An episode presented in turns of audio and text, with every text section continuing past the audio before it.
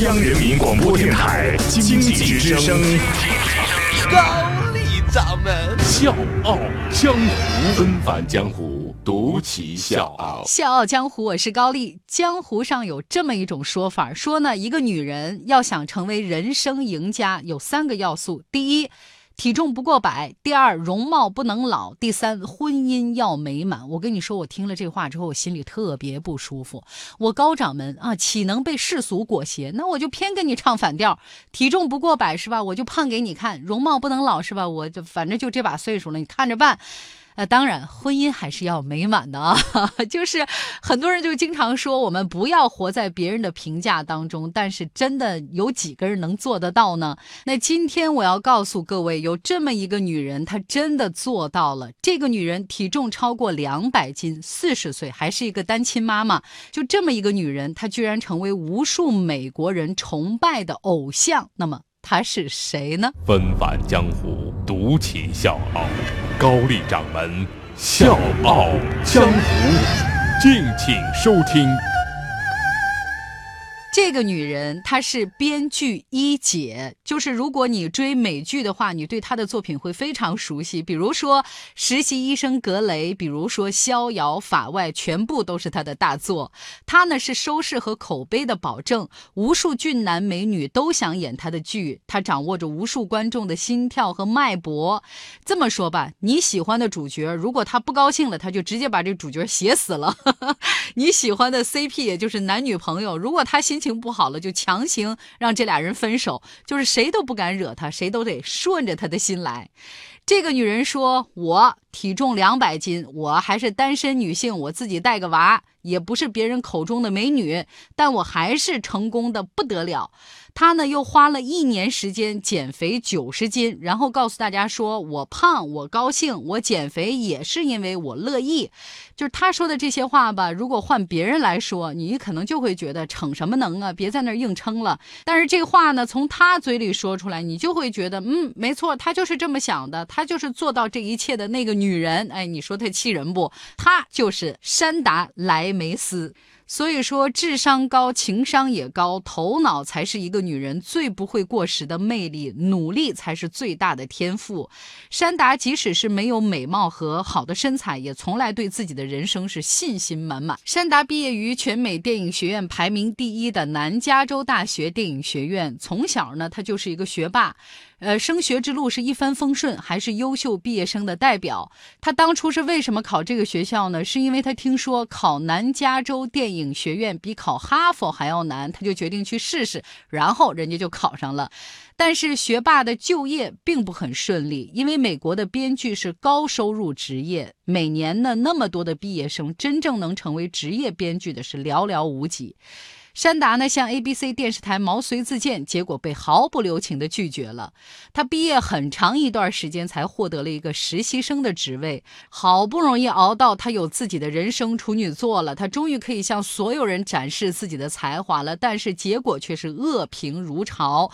没错，那部作品就是《公主日记二》。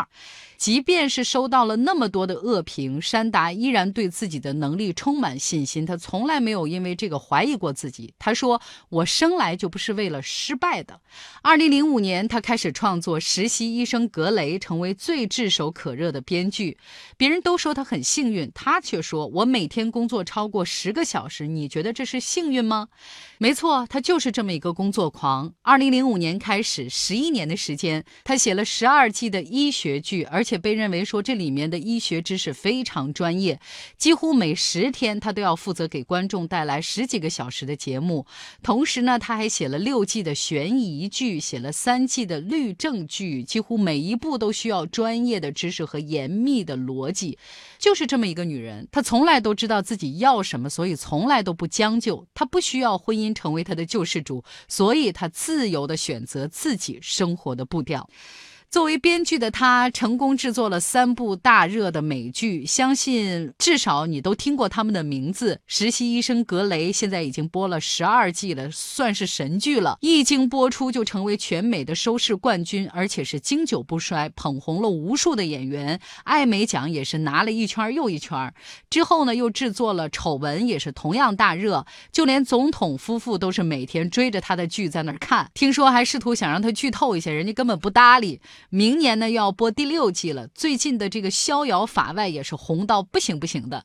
山达担任编剧和制作的戏几乎是没有一部失手的，不光是收视好，口碑也是很棒，而且呢特别能赚钱。他呢曾经承包了 ABC 电视台星期四的时间，就是每到周四，三部山达的作品一部接一部的演。对于电视台这样的信任，山达的回应是：拜托，是我在帮他们好吗？我帮他们赚到了三亿美金。赚到足够多的钱，不需要婚姻或者是男人来给加成，他自己可以完成生命中的各个角色，这是他给自己的定义。女人嘛，再成功，家人还是希望身边能有一个男人照顾和陪伴。所以三十一岁的时候，他的家人开始对他进行催婚。山达笑了笑，不顾大家的反对和争议，领养了一个女孩，直接当了妈妈。你们就催吧，我就就这么定了，看见怎么着？别人认为他工作繁忙，当不了一个好妈妈，他就继续打那些人的脸。他前后领养了三个女孩，给了孩子们最好的教育生活，还带他们参加各种活动，开阔眼界。山达之所以可以成功，我想可能就是因为他一直都在做自己。比如你看他的剧本，他想怎么写就怎么写，根本不管是不是写死了男主角和这个人气角色，也根本不在乎观众会不会骂他。曾经实习医生格。格雷当中的男主角耍大牌，这山达一看，行啊，你小子挺嘚瑟，红了了不起是吧？你等着啊，看我不写死你！然后就安排了一个剧情，出车祸了，就这么一出车祸，嘎死了，生生把这个男主角写死了，就这么的这个当红的人气偶像就从实习医生格雷当中消失了。再比如，他分分钟就可以减掉九十斤，他说了。我减肥绝对不是为了讨好你们，想让你们说我身材好，想让你们觉得我漂亮。我只是希望我坐头等舱的时候能够系上安全带。OK，你们别多想好吗？他就认为说，没有人有资格指责别人的体型，什么体型都可以，只要你自己喜欢。他胖的时候比谁都理直气壮，决心减肥的时候也比谁都坚定。高强度的工作压力之下，他能坚持运动，能少吃东西，一年减掉九十斤。所以他惊呆了全美国的人民。曾经呢，他特别不喜欢出现在公众面前，但是现在他告诉自己，对所有自己不喜欢的那些事情说 yes 可以，就像是一个对自己的挑战计划。他就想告诉所有的女人说，不管你是什么样的体型，你都可以很美丽。她去参加脱口秀，分享自己的成功经验，希望帮助更多的女性找到真正的自己。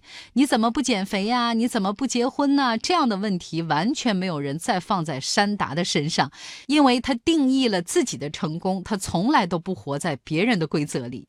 所以看了山达的故事，我个人非常有感触。要想成功，就不要做梦想者，要做行动派；不要成为规则的奴隶，要成为规则的制定者。当你足够优秀，一切那些指手画脚的硬性规则，可能都不再能左右你的人生。最后，请记住，如果没有那么多人爱你的话，那么就请你自己狠狠自己。现在响起的这首歌曲，它的演唱者呢，跟山达很像，也是很胖。但是呢，用自己独特的声音魅力征服了无数歌迷，他就是 Adele。小强我是高丽，明天见。